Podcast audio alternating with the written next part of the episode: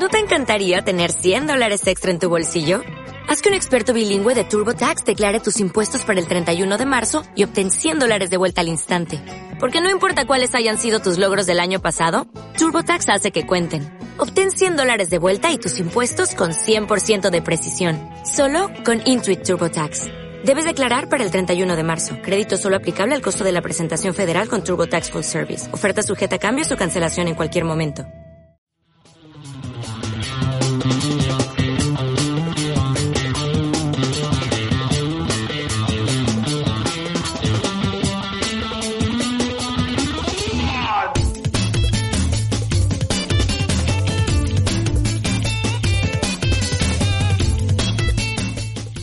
Bienvenidas, bienvenidos. Hoy estamos de nuevo en modelo cruzado y lo hacemos con un episodio extra.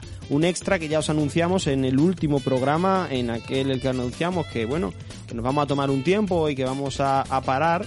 Pero ya os dije, ya os anuncié que hoy venía eh, a compartir con nosotros una charla sobre fútbol, sobre periodismo, sobre, sobre lo que es la Universidad Católica, una persona especial para, para nosotros porque ya estuvo en una ocasión anterior, en una ocasión especial, porque fue un programa de aniversario en el que también conocimos lo que significa la Universidad Católica más allá del fútbol, más allá de lo que viene siendo el 11 contra 11 y, el balón rodando. Así que paso a presentarlo, porque algunos, lo que tenéis buena memoria, os vais a acordar.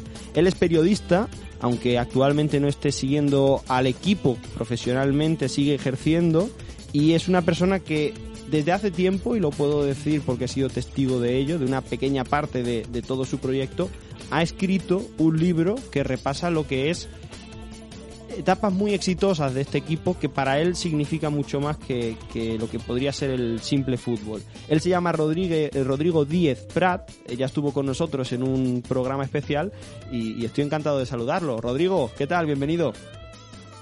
Hola, ¿qué tal? Muchas gracias por la invitación, por la oportunidad de poder estar en este capítulo de Modelo Cruzado y hablar de Raíces Cruzadas, de este libro que fueron tantos años de, de trabajo, de, del trabajo más feliz que he hecho en, mi vida, en mi carrera.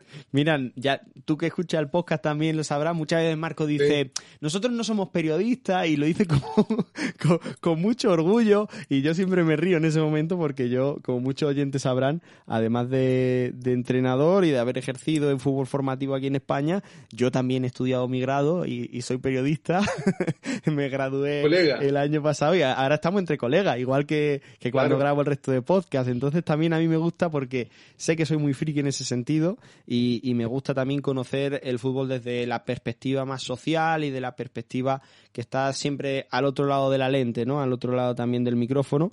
Y en este caso creo que nos vamos a entender porque como tú dices, eres colega y además nosotros nos conocimos de una forma muy particular, como hemos conocido también a Benja, como hemos conocido a mucha gente buena de Chile que, se ha portado muy bien con nosotros, fue a través de Twitter porque escuchabas el, el podcast, te pusiste en contacto con nosotros ya en nuestro primer año en el podcast y al principio yo he de decir que muchas veces nos llegan muchos mensajes directos por Twitter, cosa que en España no es muy habitual.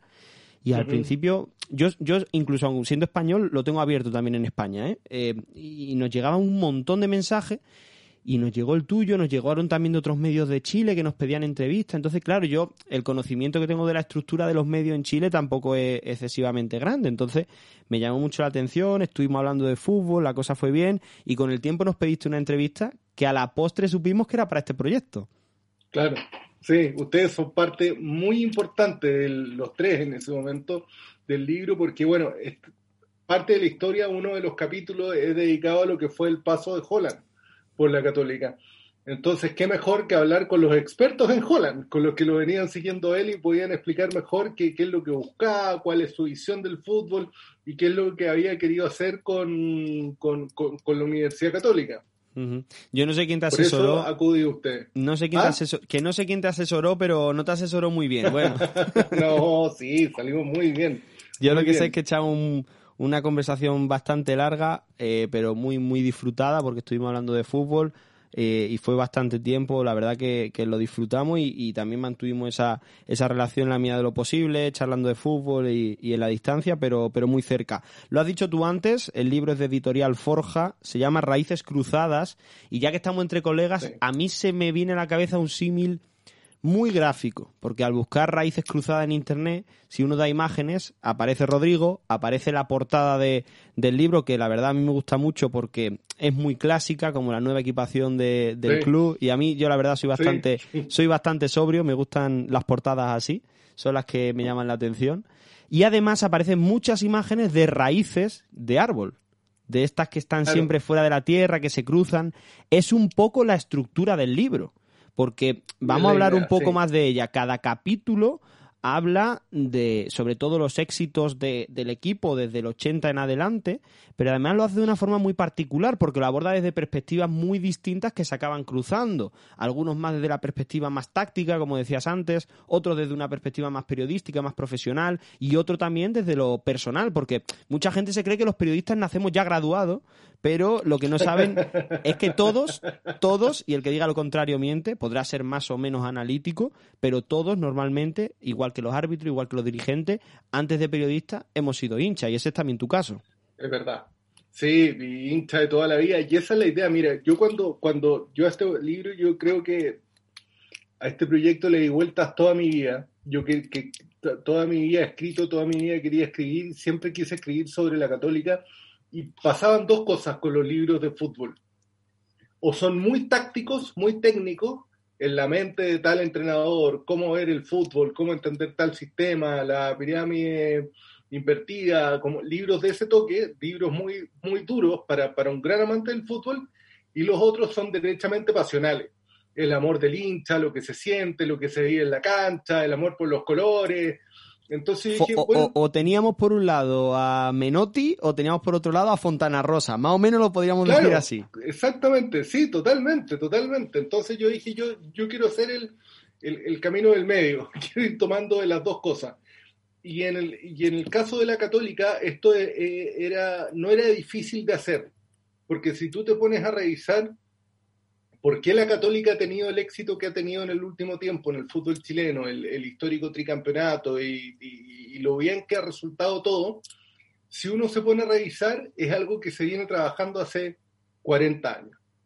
Entonces, y que es la etapa también en que yo me convertí en hincha cuando tenía 5 o 6 años y me convertí en hincha acérrimo y en fanático y que me empezó a gustar de verdad el fútbol. Entonces, no fue difícil de construir todo ese camino, desde lo que pasó a principios de los 80 con la católica, con lo que pasaba conmigo también, y cómo se fueron marcando esos, esos hitos de ahí en adelante.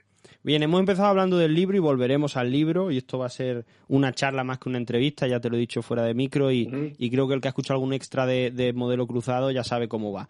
Pero está muy bien hablar del libro, pero para hablar del libro hay que hablar de las manos que lo han escrito tú hayas dicho que has desvelado que con 5 o 6 años empezaste a hacerte hincha, pero ¿quién es Rodrigo? ¿Dónde nace? ¿De dónde viene? ¿Por qué, por qué se hace hincha de, la católica y en qué momento? A ver, ¿dónde yo nací en el sur de Chile, bueno, en realidad no, no, es tan al sur, en, una ciudad que se llama Concepción, pero viví toda mi infancia en Los Ángeles, que queda muy cerca. Igual que Los Ángeles, California, en Chile tenemos un, Los Ángeles también. ¿Y un Hollywood tenéis también? No, Hollywood no, pero cada vez se están haciendo más películas de Chile, así que y mejores. Así que ojo ahí. Algunas no llegan aquí, ¿eh? ¿eh? No, no, no. Siempre se pueden encontrar. Yo te, te, voy a dar los datos. Siempre se pueden encontrar en algún rincón de, internet. Sí, pero, eh, ah, últimamente han llegado hasta por Netflix y, y, me llamó mucho la atención. Últimamente sí que he consumido más y había mucha últimamente mucha coproducción con cine español y la verdad que se agradece. Qué bueno, viste, es una buena noticia. Entonces, bueno, volviendo a, esto, cuando yo tenía un abuelo, mi abuelo paterno, muy fanático de la católica, mi abuelo Rafael, descendiente de españoles e inmigrantes también, eh, muy, pero fanatiquísimo, fanatiquísimo, pero enfermo de fanático. Y mi abuelo lo, lo, único que quería era que su nieto mayor, que era yo, fuera hincha de la católica también, fuera fanático. Entonces uno de mis primeros regalos fue una camiseta de la católica. Y entre mi abuelo y yo estaba mi padre, que en realidad nunca le gustó mucho el fútbol y que en realidad de, esa gente como que no lo entiende. Entonces él sabe que a su papá le gustaba mucho y que a su hijo le gustaba mucho, pero no, no más que eso. Entonces, eh, y ahí empezó a pasar el tiempo y yo te diría que me, empezó a gustar el fútbol de verdad el año 82 para el Mundial de España. En, Chile, en Chile se vivió un revuelo muy grande cuando, porque la selección chilena logró ir a ese mundial. No fue muy mal por múltiples razones que dan para más de un libro, y hay varios también. Em, pero Chile llega a ese mundial y, se prendieron mucho los televisores. Y a mí me encandiló el equipo de Brasil, y sobre todo Zico. Para mí Zico era lo más... Yo tenía siete años. Y de ese Brasil me tienes que denombrar también a Sócrates. Por supuesto, el doctor. Al doctor Sócrates. No, o sea, pero a mí me encandiló el fútbol brasileño. Y ahí me empecé a fijar más en lo que pasaba en Chile. Y la católica en Chile, el año 82, en ese tiempo, estaba sufriendo, sufrió un cambio que en realidad fue un cambio fundacional. La católica llevaba, el año 82, llevaba 16 años sin ser campeón de Chile. 16 años sin ganarle a la U. Imagínate lo que es eso para, un hincha de la Católica, tú que ya, ya nos conoces. 16 años sin ganarle a la U un clásico universitario. Hay gente que pasó toda su vida escolar, toda su época en el colegio en Chile siendo hincha de la Católica sin haberle ganado nunca a la U. Y eso para, para, un cruzado es terrible. E, en esa época no se llamaba bullying, se llamaba ser de la católica, ¿no? Claro, o sea, imagínate, era espantoso. Entonces, el año 82 asume Ignacio Prieto. Ignacio Prieto fue un jugador muy destacado en los años 60, fue seleccionado chileno, fue campeón de la Copa Libertadores con Nacional de Uruguay y jugó en Francia. Y él se especializa como técnico en Francia, sigue la escuela francesa y fue entrenado en su época como jugador en la Católica, a él lo dirigió Fernando Riera. Y Fernando Riera fue el padre del profesionalismo en Chile. O sea, él, él es el que se empezó a preocupar de la preparación física de los jugadores, de, la, de, que recibieran un sueldo para que no, no, no, tuvieran que tener otros trabajos, para que pudieran dedicarse solamente al fútbol.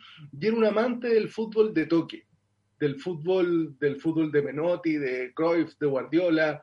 Incluso algunos de los entrevistados en el libro me dicen que conceptos que después se los escucharon a los grandes entrenadores, como los que te acabo de mencionar, primero se los escucharon a Fernando Riera y Fernando Riera fue el técnico con que Chile logra salir tercero en el Mundial de 1962. Él logró una final de Champions con el, con, creo que fue con el, con el Porto. Alguien ahí me, me puede corregir en, Twitter. Con, con, el Porto él llegó a una final de Champions. ¿En qué año? Fue un técnico muy exitoso. Ahí el año no recuerdo, los 60 creo que fue. Entonces, em, para Ignacio Prieto, cuando llega a hacerse cargo de la Católica, dice, se acaba esto de armar planteles todos los años. Vamos a generar una base de jugadores que entiendan el juego de una misma forma, que se asocien de una misma forma, que entiendan el fútbol de una manera similar. Y este es un proyecto a cinco años con 85% de jugadores formados en casa. Y ahí se empieza a desarrollar la cantera de la Católica. Y este proyecto le dio, le dio resultado dos años antes, el 84 la Católica sale campeón y la Católica le vuelve a ganar a la U después de 18 años. O sea, imagínate lo que fue para... No hay hincha de la Católica que haya vivido en esa época que no se acuerde de eso. El año 84, más celebrado que el título, fue volver a ganar el clásico universitario.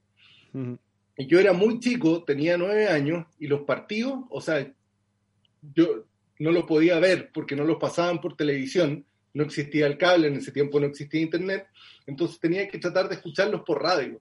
Y como vivía muy lejos en el sur y las radios que daban los partidos importantes eran solo de Santiago, tenía que tratar de escuchar algo en una frecuencia que se escuchaba lejos, llena de ruido y, como discernir los nombres de los jugadores y tratar de entenderlos. Entonces yo dije, bueno, ahí también hay una historia entretenida para contar cómo hacía yo para, para, para seguir a la católica. Y la católica con Ignacio Prieto el 84 y después el año 87 que vuelve a ser campeón, ya con un fútbol espectacular. Es uno de los mejores campeones de la historia del fútbol chileno, la Católica del 87, y donde salieron grandes jugadores, muy buenos jugadores. Había dicho que se llamaba el entrenador, ¿cómo? Ignacio Prieto. Ajá. Ignacio, Ignacio. Pues es que eh, había dicho que era en los años 60, en la primera final de ah, Europa. Ah, Riera, Fernando Riera. Fernando Riera es el primer entrenador em, de un equipo no español, bueno, la primera final de Copa Europa que no hay al menos un equipo español es la que llega el Benfica de Fernando Riera. Benfica. Que pierde 2 a 1 con el Milan. Ya en aquella época el Benfica tenía la famosa maldición de Bela Goodman, que había sido un entrenador húngaro que luego gafó al Benfica. y en ese Benfica jugaba un histórico como, como Eusebio. O sea, que no sabía yo que había tenido un entrenador eh, chileno, un equipo de historia como, como este Benfica. Él, él, entrenó también, claro, tiene toda la razón, fue el Benfica. Él entrenó también a Boca Juniors, a otros equipos menores en Chile, como la Universidad de Chile, un equipo muy, muy menor. Ajá, me suena. Eh, pero, pero, la gran huella que él, que él deja es su impronta, su forma de entender el fútbol. Y eso es lo que recoge Ignacio Prieto, y Ignacio Prieto como técnico es el que empuja para que la Católica construya su centro de formación en San Carlos de Apoquindo. Y ahí se forman futbolistas y formadores de futbolistas que entienden el fútbol de una misma manera. Este es el fútbol de asociación, el fútbol de toque, el de que por, lo podemos hablar después, pero por eso Holland encajó tan bien en la Católica y tan rápido, porque venía con, jugadores formados con un fútbol muy parecido al que, al que le gustaba practicar a él. Entonces, ahí fue con Ignacio Prieto en los años 80, ese proyecto duró hasta el año 93 a cargo del primer equipo, pero entre medio se estaba creando toda esta, esta cantera.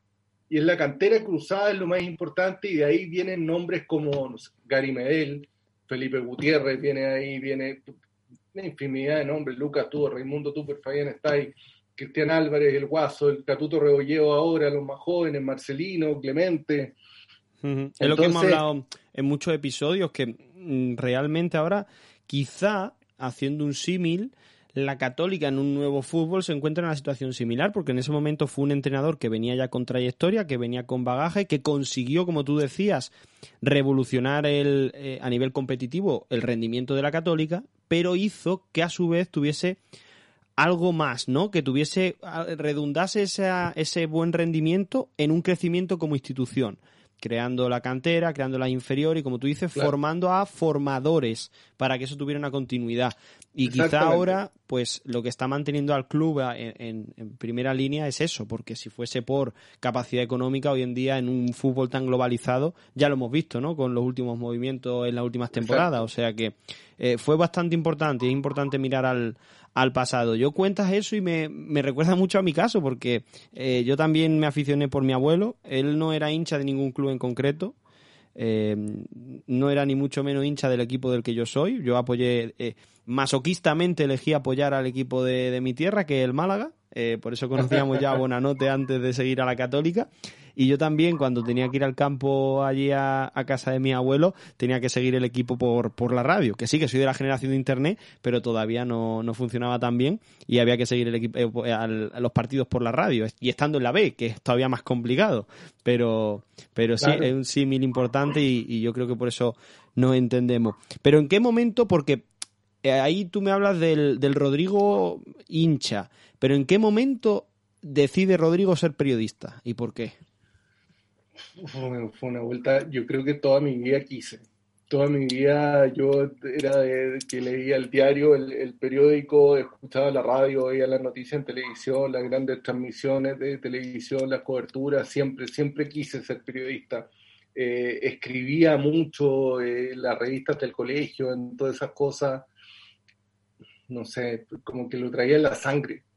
Y, y una cosa curiosa, a mí muchas veces trabajando en Chile, trabajando en, Canal 13 sobre todo, me tocó cubrir deportes muchas veces, muchas veces, pero nunca me convertí en periodista deportivo, así entre comillas, o sea, que trabajara solamente para deportes. Trabajé en todas las secciones, en, política, economía, policial, en, lo que se te ocurra, pero, pero, pero deportivo encasillado no.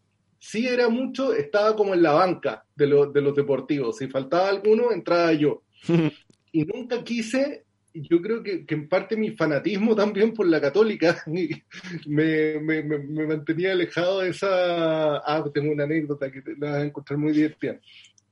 Em, yo por mi fanatismo por la católica no quería dedicarme solamente al fútbol porque quería poder ver los partidos tranquilos y, disfrutarlo y gritar y, no tener que ser imparcial.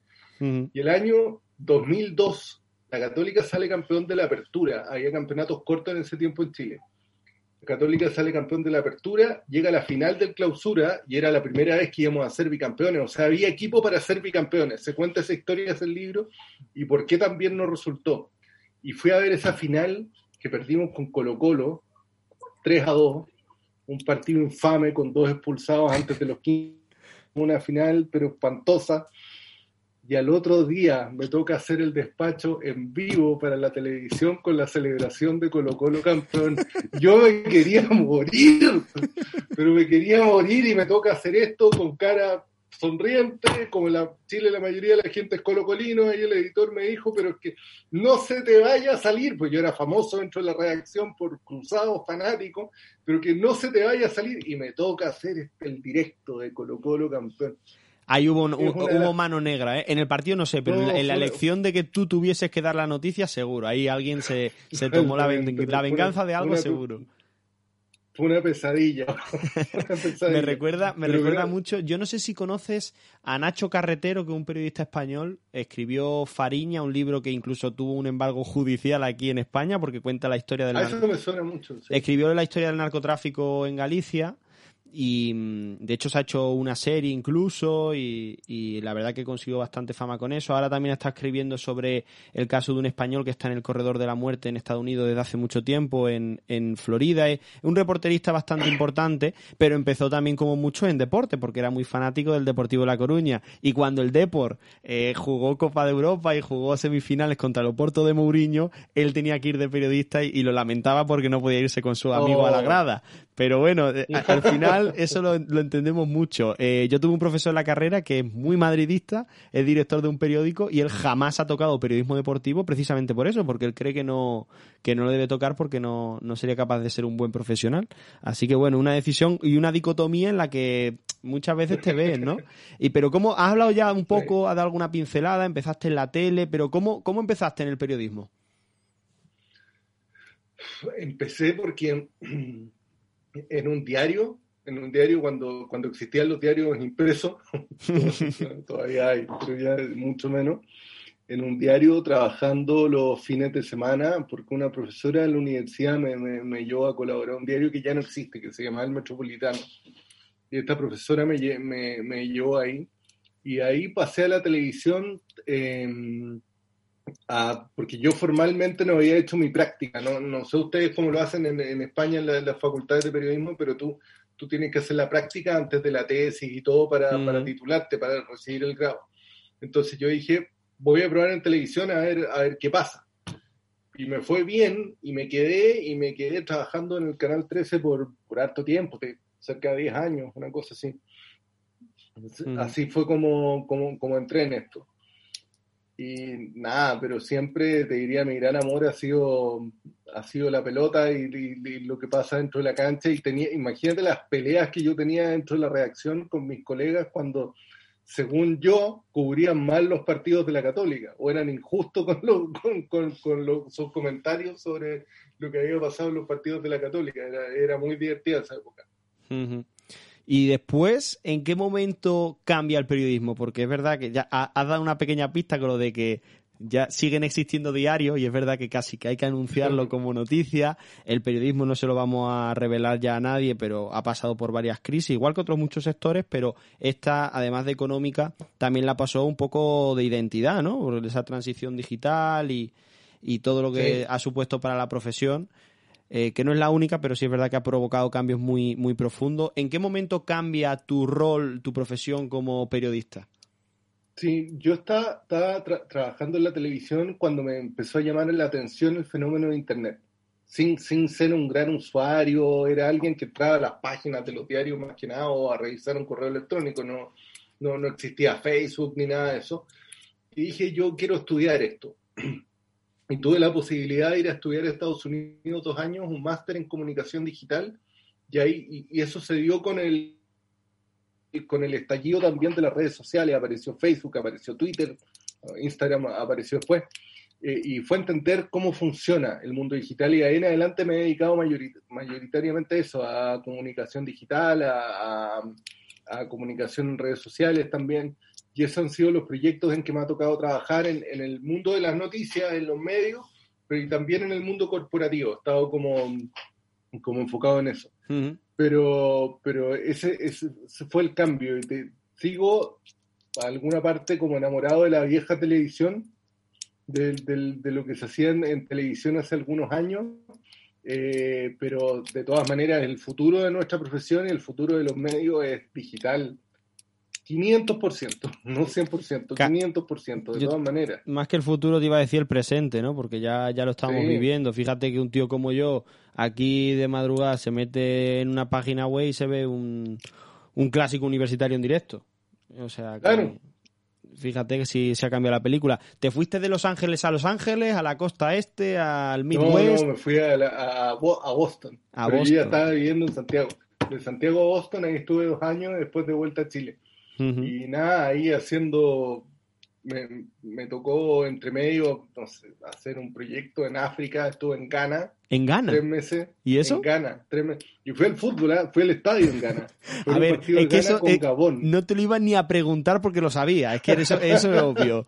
Pero mira, fíjate, en Ghana eh, yo sé que son muy futboleros, son las estrellas negras, ya lo vimos en Sudáfrica y, y, y obviamente sé que en el continente africano el fútbol existe en cualquier sitio. Pero claro, me dices que te vas dos años a Los Ángeles, sí, eh, los Red Sox, eh, Celtic de, de, Boston, pero... Sí. ¿Y el fútbol qué? ¿Cómo seguiste allí? Eh, sé que están cerca los New England Revolution, no sé si en esa época ya estaban, imagino que sí, por, por la MLS, pero ¿cómo seguías la católica? Seguía la católica a través de internet. Esas páginas piratas que roja directa, esas que ya, no existen mucho. Si hubiera habido algún, si hubiera existido el TNT Sport que existe ahora que tuviera, que yo hubiera podido pagar desde afuera, lo hubiera hecho no sé, hubiera tomado menos cerveza con tal de pagarlo, por haber podido volver a la católica. Pero no existía, así que me la arreglaba de alguna forma, y, pero tenía que ver los partidos como fuera, pixelados, cuadro a cuadro, como fuera, pero... pero con banner, banner, el típico banner de publicidad. Exactamente, que se te metía encima y entre tus datos, y, pero da lo mismo, lo seguía como fuera. Y en, en los sitios web de las radios también y todo, pero no, nunca dejé de seguir a la católica, jamás. Sí, supongo que, que, así te entrabas menos que con la radio casi cuando estaba en casa del abuelo. Una cosa así. estoy acostumbrado. Estoy acostumbrado a ser un hincha que, que le cuesta bueno. seguir a su equipo, la verdad. Y al final. esa, es la historia. Esos son los sufridores. Pero la cabra, como se dice aquí, siempre tira al monte. Y aunque tu carrera profesional haya cambiado, la de hincha seguro que no. Ya lo hemos visto en, en diferentes etapas, e incluso en África. Así que imagino que era un proyecto que venía barruntando desde hace bastante tiempo. Yo lo he vivido desde hace más de un año, pero supongo que viene de bastante atrás. Sí, de bastante atrás. Siempre pensando en esto porque lo que hablábamos de Ignacio Prieto, de cómo él fue el fundador de esto del centro de, formación de, San Carlos de Apoquindo, de la cantera de la católica al final, yo dije siempre, como la historia ha sido muy injusta con él. Y no se le ha dado el reconocimiento a alguien que fue fundamental en la historia de la católica y del fútbol chileno. O sea, piensa en la generación dorada del fútbol chileno, la generación que ganó las dos Copa América. Claro, tenías a tres grandes figuras Bravo, Alexis y, Vidal, pero tenías a Medel, formado en la Católica, al Guaso Isla, formado en la Católica, entraba a veces el Chapa Fuensalía, también formado en la Católica, eh, Mar González también jugó en ese equipo formado en la Católica, Bosellur, Jan Bosellur, también formado en la Católica, jugó y Nicolás Castillo, que pateó un final en la definición de la, de la segunda copa, íbamos sumando, íbamos el Gato Silva, íbamos sumando, íbamos sumando, entonces la generación dorada y el bicampeonato de la Copa América también le debe mucho a ese trabajo y a ese centro de formación, entonces la Católica ha tenido una gran administración en los últimos años. Lo que ha hecho Juan Tagle como, como presidente y el Tati Juasic como gerente técnico ha sido notable muy por sobre los demás equipos chilenos. Pero ellos han sabido echar mano a esta gran riqueza que tiene el, que, tiene el club. Y eso es lo que dije. De alguna forma esto se tiene que retratar. Mis libros favoritos para leer son, bueno, por supuesto los libros de fútbol. Me gusta mucho leer sobre fútbol, pero yo dije, esta es una historia que merece ser contada y que, que alguien tiene que escribirla. Y además dije, bueno, me voy a atrever a ir contando mi historia como hincha un poco, me imagino que viste la película, leíste el libro este del inglés, Fiebre las gradas, Fever Pitch. Eh, justo, Rodrigo te iba a hablar de ese libro, porque es que mm, eh, te escucho hablar de, literatura y te escucho hablar de literatura en relación al fútbol, y aquí en, la balda que tengo aquí al lado tengo Maldito United de David Peace, eh, que también ha escrito otra, él es muy hincha del, del Leeds United y escribió una novela ficcionada basada en la realidad, no es 100% fidedigno, pero él se imaginó como hincha, eh, además de por las noticias de la época, cómo pudo ser eso desde dentro y escribió una, noticia, una novela del paso de Brian Clough por el, por el Leeds United. Después escribió una de Liverpool, eh, de Bill Shankly. Em, y cuando tú me hablas de esto, digo, no, esto tiene más de periodismo porque no es ficción no es una novela. Y obviamente ahí lo que te viene a la cabeza es fiebre en las gradas, porque el éxito de ese libro no es que hable del Arsenal, no es un libro para hinchas del Arsenal, aunque su autor posiblemente sea de los hinchas más grandes de, de los Gunners, ¿no? Es un libro para el que es hincha de un equipo porque te cuenta cómo lo vive y, y, por cómo lo cuentas está muy bien porque da contexto, está muy bien porque hablas con protagonistas, está muy bien porque documentas también parte de la historia del éxito de, de la católica y buscas, ¿no? Que eso es la, la clave del periodismo, ¿no? Buscar las claves, los orígenes, pero al final lo estás todo contando, eh, son los adornos del vehículo de, de tu experiencia como hincha, ¿no? Entonces que el que el hincha cruzado que nos está escuchando ahora ¿qué es lo que se va a encontrar como hincha en, ese, en ese espacio común que es Raíces Cruzadas? Se va a encontrar con eso, se va a encontrar con la historia de un hincha, se va a encontrar con la historia de una institución, con un homenaje a, muchas de las personas que forjaron esta, esta institución y también es un libro, te diría, para que nosotros los hinchas cruzados nos sintamos orgullosos del club que tenemos. Y eso es algo para que los hinchas de la católica muchas veces nos dejamos contaminar por el medio, que todo el mundo habla mucho más de Colo Colo o de la U o de otro equipo, pero si tú te pones a analizar y te fijas y miras por dentro la católica, la católica en Chile es un lujo. Y los hinchas tenemos que sentirnos súper orgullosos de eso. Y a raíz de lo que tú contabas, de, de, esto de ir contando la vivencia, hace poco me escribió por Twitter una persona desde el sur de Chile, de, de, un pueblo en el sur, y me dijo que se había leído el libro y que le recordaba mucho su historia también, porque él también cuando era niño tenía que, tratar de encaramarse algún auto donde fuera alguna radio a tratar de, escuchar los partidos de la Católica. O sea, imagínate la emoción que me dio ese comentario. o sea, ahí, ahí, a él le tocaba la fibra a alguien como que vivimos lo mismo. Sí, pero es que además. pero tiene que ver con eso. Ya te digo que algo que tanto en el, en el libro de Fiebre en las Gradas, como imagino que también por lo que cuenta en Raíces Cruzadas, eh, pasa algo que es universal. O sea, una, y tú que eres periodista lo entenderás seguro. No hay nada mejor para explicar cualquier hecho, cualquier historia, que una historia humana. Yo soy de Málaga, del sur de España, y, y no eran tantos kilómetros como en Chile, pero yo para seguir a mi equipo con 10, 12 años me tenía que subir en alguna ocasión a un árbol para pillar también la radio. Eh, sé que eso en mi generación más raro, pero fíjate, o sea, no, es con la católica, pero es un espacio común. Y a eso me refería, ¿no? Esas historias que cuentas que yo creo que eh, lo hacen todo más humano y que creo que hacen más comprensivo y acercan, acercan mucho el relato. Raíces Cruzadas, como decíamos, de Rodrigo Díez Prat, editorial Forja, ya lleva unos meses publicado, más contado este caso. Eh, como autor, ¿qué, te ha regalado este libro? Porque ya me has dicho el ejemplo de, este caso que te han hablado desde, Chile. ¿Qué, acogida ha tenido? ¿Qué, te, cuentan los lectores? Ha andado bien, ha andado súper bien. Ha tenido muy buenos comentarios, ha tenido buena, buena recepción del público. También se ha vendido bastante. Me lo preguntan siempre. Se puede encontrar en la web de Editorial Forja, editorialforja.cl. Ahora que con el tema de las cuarentenas, que ya estamos volviendo aquí en Chile, ya está próximo a salir en librerías también pero en editorialforja.cl lo pueden encontrar. Eh, que me ha, regalado eso, como mucho, mucha gente en el fondo, como hinchas cruzados, diciendo, me sentí que yo lo había escrito. Ese comentario ha sido como bastante recurrente. Gente que lo leyó y me dice es como si lo hubiera escrito yo. Y eso es, el comentario más lindo que me puedan hacer. O sea, sentir que uno es la voz que representa muchas otras voces. Eh, también me regaló la oportunidad de sentarme en un escritorio con Ignacio Prieto y conversar con él y preguntarle de todo, de todo, de todo, también con Fernando Carballo, otro de los grandes técnicos de la Universidad Católica, con Juvenal Olmo, con Jorge Pellicer, con grandes exjugadores, eh, con haberlos conocido a ustedes, poder hablar con ustedes cuando me hablaron de Holland, me explicaron cómo que buscaba Holland en su equipo. Fue una, fue una gran experiencia el haber, trabajado en esto, haber escrito el libro, haber consultado tantas fuentes y también me obligó a mí a aprender mucho sobre táctica.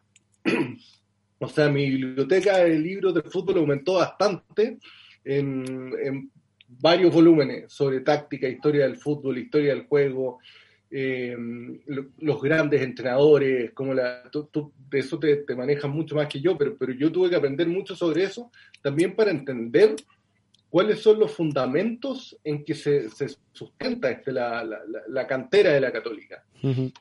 Sí, bueno, tú sabes qué te voy a contar, eh, pero para explicar algo sencillo hay que manejarlo bastante. Y obviamente, si has conectado con la gente, ya has conseguido eso. Y por otro lado, también eh, imagino el, el, crecimiento personal que tú dices, ¿no? Que te ha obligado el proceso de producción a empaparte de táctica, empaparte también de historia, aunque la hayas vivido, pero para transmitirla con exactitud. En esa fase de producción, ¿qué es lo que te ha aportado el libro? O sea, ¿qué es, o qué anécdotas me puedes contar? ¿Qué es lo que más te ha sorprendido de, decir el libro, de, encontrarte con todas esas leyendas que me hablas? No, tremendo. Hay alguna cosa que rescatar, diría, no sé, hubo gente, hay, hay un técnico en, Chile que se llama Fernando Carballo, que ya no dirige, que está, está retirado del fútbol profesional, del fútbol de primera línea, que él, dirigió a la Católica y logró el título en el año 97. Y él fue el gran, trabajó siempre en fútbol formativo. Y él fue el gran formador de, de, muchos jugadores, muchos, muchos futbolistas muy importantes. Y él era muy reacio a dar entrevistas en su época, me recuerdo, no, no, no le gustaba, no lo invitaban a programas y no iba. Y cuando me aproximé a él para, para contarle esto y que lo quería entrevistar, me costó convencerlo, pero meses. Pero te juro que me costó, fueron meses. Hasta que al final me dice, ya, tomémonos un café. Y nos juntamos a conversar y no le paró la lengua. Debo haber estado dos horas, dos horas y media en que me contó y hablamos y hablamos y hablamos y hablamos y hablamos y es un tipo que tiene una cantidad de historias, un, bagaje, pero tremendo. Y, para uno que le gusta el fútbol, o sea, no, hay nada mejor que hablar con quien te puede dar muchas respuestas, imagínate. O sea, todo ese proceso fue espectacular. Y además hablar, no es haber hablado con cualquier técnico, es haber hablado con muchos que fueron ídolos míos, con exjugadores, con... Eh, y retratar vivencias de hinchas también. Eh, a, a, los, lectores más jóvenes les hace mucho eco la, historia de los últimos años, del primer bicampeonato del 2016, de, lo que ha pasado ahora último también. Y hubo harta gente que me habló de eso. Y, haber sido también, yo creo, el contador de esa historia, para uno es, un privilegio. Y eso yo creo que, que, los periodistas muchas veces tenemos ese, ese privilegio de, de poder contar una historia que es única o que para mucha gente es muy especial. Y para, para los hinchas cruzados, por supuesto, esa historia para nosotros es, es un tesoro. Y haber podido contarla y haberla puesto en las páginas, para, para mí fue, como dicen ustedes, una gozada. Hay mucha gente que no lo sabe, Rodrigo, pero es que el periodismo es eso, 10%, eh, de trabajo y un 90% de perseverancia, de cabezonería, como decimos aquí. Porque al final, por mucho que tú te formes, por mucho que tú sepas de táctica, por mucho que sepas de historia, si el protagonista no, no te atiende, si no te tomas ese café con, con esa leyenda del club, no puedes contar esa historia. Y es verdad que, como tú dices, ese lujo lo tiene el periodista, ¿no? De tomarse ese café, que en tu caso, además de periodista y de haber sido diligente, ¿no? En tu trabajo, pues también es un placer, entiendo, porque si una leyenda de tu club y encima te gustó esa época, pues, pues, más todavía, ¿no? Te quiero preguntar un poco ya sobre, sobre el presente, porque hemos hablado del libro, hemos hablado de ti, eh, hemos hablado de tu carrera, pero ¿cómo ves, eh, ahora que sigues a tu equipo y que lo haces desde, desde un punto más alejado desde el del periodismo del día a día y, y que, bueno, tiene el bagaje de la trayectoria, de, del conocimiento táctico, de... ¿Qué te está pareciendo el fútbol de esta temporada de la Católica? Eh, a ver, ¿por dónde empezamos? Eh, Uy, parece, parece que se está perdiendo la conexión, ¿no, Rodrigo? sí, se está perdiendo. Yo he sido muy duro con la católica este año. A ver, ¿qué pasa? ¿Qué me pasa con Poyet? O con la católica de Poyet. De partida hay un factor subjetivo que lo, reconozco, hago el, el disclaimer de inmediato, la declaración para un hincha de la católica tradicional, o sea, que viene desde los años 80, con la católica jugando de una forma, con algunos matices, pero jugando casi de la misma forma siempre, pero una católica un poco más especulativa, no sé si será la palabra correcta, pero, pero, pero menos protagonista, menos tomadora de riesgo, es difícil. Dicho eso, hecha esa aclaración, uno entiende, ok, vamos a jugar distinto, pero juguemos distinto, que se vea eso, que se vea, que se vea reflejado en la cancha. ¿Cuál es tu modelo? ¿Cuál es tu idea?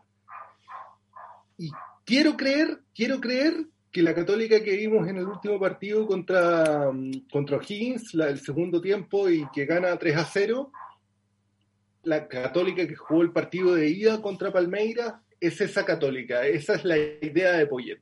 Creo que, ahora necesita ser contundente para materializarla semana a semana. Pero, hubo partidos que fueron horribles, pero de verdad nefasto. Y, cre y para ser bien justo, creo que hay que ser bien justos con Poyet también. Creo que a él le debe haber costado mucho que el plantel entendiera su idea, su concepto yo si, tú vas en la historia también. Si me lo permite, yo es que lo comparto totalmente porque es muy complicado, ya no solo desde la perspectiva de un entrenador con una idea distinta a la que venía dando resultado y éxito y felicidad, por tanto, a, a ese grupo de jugadores, sino también es muy complicado ponerse al frente de un equipo que ha tenido tanto éxito y convencerlo de lo que sea, de lo que sea. Y aparte con otras circunstancias como que se vayan jugadores que, eran clave para el equipo y cosas que ya se van de la mano del entrenador, ¿no? Y en el último episodio del, del podcast lo, lo, analizamos. También es cierto que está puntero en el campeonato, que es lo que se le exigía al equipo, que puede conseguir un tetracampeonato histórico también y que, como tú dices, llegaría de una forma distinta, ¿no? Pero bueno, es creo que eso habla de también de ti como hincha. Obviamente tú decantas más, que es una postura muy legítima por, por otro modelo, por otro estilo, pero sabe entender también el contexto en el que está el club y, y la decisión y, que también necesita tiempo para trabajar. Aún así ha llegado octavo en, en Libertadores en la temporada del COVID, sin pretemporada, eh, supercampeón y ahí está, líder en el campeonato, ¿no? Al final el fútbol también es un poco eso, aunque hay personas que nos gusta más también fijarnos en cómo se consiguen las cosas, el que, el resultado, ahí está y todavía queda mucho, pero bueno, habrá, habrá que ir viéndolo. Eh, ¿Con qué cosas te has identificado más como hincha en, esta temporada? En esta temporada me gusta mucho la solidez defensiva. Creo que, que, hay partidos en que la Católica ha defendido muy bien. Eh, y el, en, en el realce y en el protagonismo que están teniendo los jugadores jóvenes o sea, lo, que está haciendo Diego Valencia, lo que, lo que sacó Marcelino Núñez, Gonzalo Tapia cuando ha podido jugar, en Clemente Monte, son muy importantes y van, van muy de la mano con la historia de la Católica, la importancia de los jugadores formados en casa. En el partido contra O'Higgins, si sacaba la cuenta, en la alineación había siete canteranos, en la alineación titular. O sea, y eso eh, o sea, se, agradece a Puget que, le saque partido a lo que tiene, al, producto que hay en, casa. Pero volviendo a lo otro, para ser bien justo con, con Poyet, aunque, el juego de Holland a mí me enamoró. Yo creo que la Católica de Holland tuvo partidos que fueron brillantes. O sea, los partidos con los equipos brasileños en San Carlos de Apoquindo por Copa Libertadores sobre todo el primero contra Gremio, fue, fue maravilloso. O sea, yo no veía un equipo chileno jugar así en fútbol internacional desde la U de San Paoli, que, ganó la Sudamericana. Fue espectacular. sacar, si para uno como hincha fue difícil sacarse esa idea, me imagino para los jugadores debe haber sido pero mucho más difícil. Y la forma de convencernos a todos de que hay un nuevo camino que es posible es ganando y metiendo muchos goles. Los goles hacen olvidar todo, los goles son son el antídoto contra todo en el fútbol. Mm, da, igual cómo juegues, pero es verdad que, un gol a tiempo te cura en salud, ¿eh? Exactamente. Eh, no por 1 a 0, no puede ganar. Desgraciadamente, Poyet no puede ganar por 1 a 0 en la Católica. Tiene que ganar por 3, ojalá por 4, pero que sean triunfos claros. Le toca en ese sentido como una, una, una comparación más injusta. Un fútbol que te llena menos la vista, si quieres. Pero, pero nada, que le vaya bien. Pues, si lo único que uno quiere es que le vaya bien y que, que, se logre, que se logre el gran objetivo, que ningún otro equipo en Chile ha sido tetracampeón de torneos largos. Entonces sería, imagínate, sería un logro tremendo. Y sería, si no me equivoco, con cuatro entrenadores distintos y en la, la última, en la temporada del COVID. O sea, que ya se me ocurren pocos escenarios más históricos. Rodrigo, lo próximo, en vez de un libro, una peli, ¿no? Ojalá. Piedra la grada. Pero la inglesa, sí, ¿ah? no, no la, la versión inglesa, no, no la de Estados Unidos. Ah, cierto, cierto. Que para quienes no la han visto, les dejo pasado el dato. Cuesta encontrarla, pero por ahí por internet, algunos de esos rincones medios oscuros de la web está. Sí, ya veo que el, máster en 97. El máster en Boston te lo aprendiste bien, ¿eh? Sería de Deep Web, Deep Web como mínimo. no, no, no, no, no, está, está en la web luminosa, pero está. Se la recomiendo a todos los fanáticos del fútbol. Fever Pitch pues eh, fanáticos del fútbol como los que nos hemos reunido hoy aquí para, ya lo han visto, para, para hablar de literatura, para hablar de ese libro que pueden adquirir en editorial Forja, Raíces Cruzadas, escrito por Rodrigo Díez. Eh, ha sido un gustazo, ya sabes que hemos dado el hasta pronto con, con este proyecto del podcast, pero en todo este tiempo hemos mantenido el contacto y, yo siempre creo que lo que une el fútbol, eh, que no lo separa el hombre. Y en este caso... Sí, bueno, déjame decirles a ustedes, ya, a, los tres, a los cuatro con, con, Benja, que los vamos a echar mucho de menos mientras no vuelvan, porque ya, ya se los he dicho antes. El espacio que ustedes eh, vinieron a llenar fue para satisfacer un vacío que teníamos los hinchas que nos gusta más el, el fútbol, la táctica, entender lo que pasa dentro de la cancha. Y ustedes lo lograron explicar muy bien el, el, la temporada del año pasado y lo, que corrió esta fue un gran complemento. De verdad, yo a ustedes, el, el, podcast lo disfruté muchísimo, no me perdí capítulos, los he escuchado todos, algunos más de una vez y escuchándolos siempre apenas salían. y de verdad que se agradece mucho, se, se agradece mucho una conversación futbolística de nivel, en que de verdad te expliquen lo que está pasando en la cancha. Por eso en el capítulo del libro sobre Holland en la Católica, yo acudí a hablar con ustedes. Yo dije, ellos me lo, van a explicar perfectamente qué es lo que Holland está buscando y qué es lo que ha hecho con la Católica también. Así que los vamos a extrañar. Eso ténganlo muy claro y cuando desean volver van a ser muy, muy bien recibidos. Yo eh, lo dije en otro episodio y lo digo también ahora. Es que no, no nos vamos, es un hasta pronto. No vamos a tener el podcast día a día, bueno, semana a semana, pero pero te garantizo que con, con lo fiebre que somos nosotros, ¿eh? Eh, no podrá ser las gradas por la distancia, pero seguiremos sí muy de cerca lo que haga la Católica, que ojalá sea ese tetracampeonato y que le dé mucha alegría a su afición en una temporada pues, pues bastante especial. Rodrigo Díez, ha sido un placer conocerte, un placer tenerte un ratito más con nosotros para conocerte mejor y para que hablemos de fútbol. Así que un placer, un abrazo, cuídate mucho y espero que a final de temporada, al menos aunque sea por WhatsApp, celebremos. Cuenta con eso, si pasa lo que todos queremos que pase, vamos a celebrar. Muchas gracias por este espacio, Pablo, y saludos también al, resto del, del equipo. Un abrazo.